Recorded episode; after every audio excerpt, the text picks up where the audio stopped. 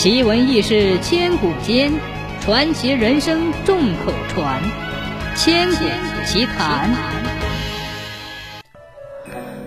唐朝有一位巾帼英雄叫樊梨花，传说是现在南诏板山坪乡樊楼村人。她和丈夫薛丁山一起协助李世民定天下，立了很多战功。李世民登基后。给他赏了许多金银财宝，又封为一品诰命夫人。可是樊梨花不接受这些赏赐和黄封，却向李世民说他想回到故乡探望二位高堂。李世民看着眼前这位英勇善战、通情达理、孝敬父母的巾帼英雄，心中十分敬佩，于是就恩准他回故乡探望。又命薛丁山之妹薛金莲陪同，带领女兵一起前往。樊梨花带领女兵日夜兼程，赶回家乡。不几日，樊梨花就回到了樊楼。她进庄一看，不觉大吃一惊。只见家门前杂草丛生，乱石片片。再看她年少时曾经住过的那个绣楼。里面也是鸟粪成堆，蛛网成串。他一打听才知道，父母就在他走后的第二年，被当地的土匪给打死了。樊梨花听到这个消息，如雷轰顶，痛哭不止。女兵们劝了好半天，她才收住了泪水。时近天黑，樊梨花看这么多随从无处安身。忽然想起了年少时曾和父亲一起练武的寨子油磨坪，因房屋年久失修，只有两间厢房还能住人。当晚，樊梨花和薛金莲就住进了屋里，女兵住在院子里过了一夜。第二天，樊梨花对薛金莲说：“你看咱们人这么多，两间小房子怎么能容身？”离此往北约有五六里，有个擂鼓石，有两座房子。经打听，无人居住。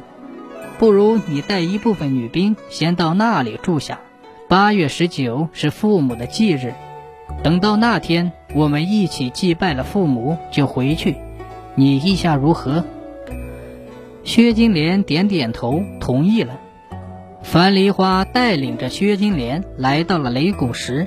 一看房子还真的挺好，樊梨花用手指着东边岭上的一块大石头说：“那就是我当年常玩的擂鼓石。”薛金莲望去，看见石岭上有一个像水牛般大的黑石头，好像时刻都要滚下山的危险。薛金莲感到稀奇，拉着嫂嫂一同上了石岭，拿着石头找石鼓猛敲三下。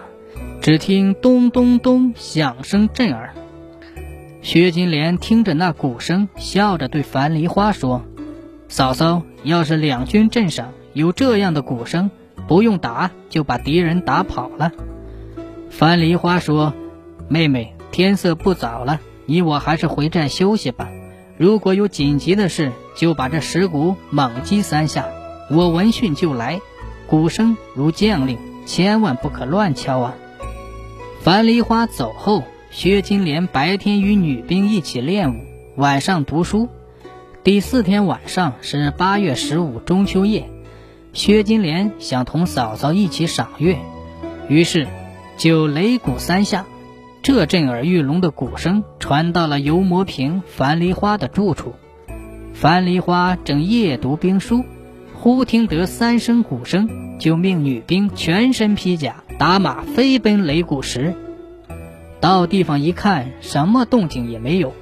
原来是妹妹邀他上山一起赏月，他没有责怪薛金莲，就同他一起吃茶赏月，随后就回寨子去了。隔天夜里又听到擂鼓声，樊梨花又带领女兵上了擂鼓石，一看和昨晚一样。只有站岗的女兵来回走动，樊梨花径直走进薛金莲的住处，薛金莲早已迎了出来，说道：“哎呀，我的好嫂嫂，我这边打鼓，你那边就来了，真是我的好嫂嫂呀！”樊梨花一听，就大不高兴地说：“妹妹，你害得嫂嫂黑夜不得安生，小心找不到好郎君。”姑嫂二人嬉笑一阵，走时，樊梨花又交代，要多加点站岗的人，以防不测。在雷鼓石附近，有个叫张五霸的人，此人鱼肉乡里，无恶不作。近几天，他打听到雷鼓石的山寨上。住着一队女兵，并带着很多金银财宝。这天夜里，他就串联了几个地痞流氓，趁着天黑摸上了山寨。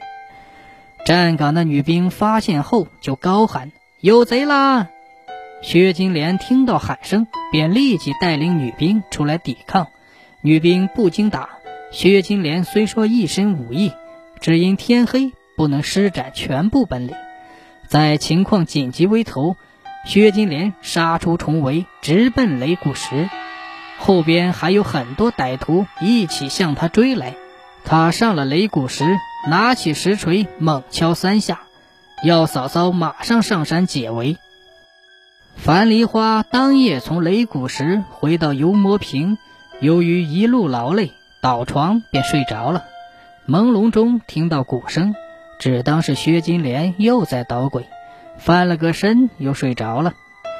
由于没有及时救援，薛金莲连同女兵被张五霸全部杀害了。第二天，樊梨花知道薛金莲同女兵阵亡的消息，只哭得悲痛欲绝，决定提前祭奠父母钟灵，返回长安。当他走到干沟时，只觉得一阵心口疼痛，头晕目眩，眼前一片黑，便从马上栽了下来，死了。自此以后，擂鼓石的石鼓再也敲不响了。樊梨花住过的绣楼虽然早已不在，却已经成为板山乡樊楼村的名字。樊梨花回娘家，干沟而去的俗语，也从唐朝传到了今天。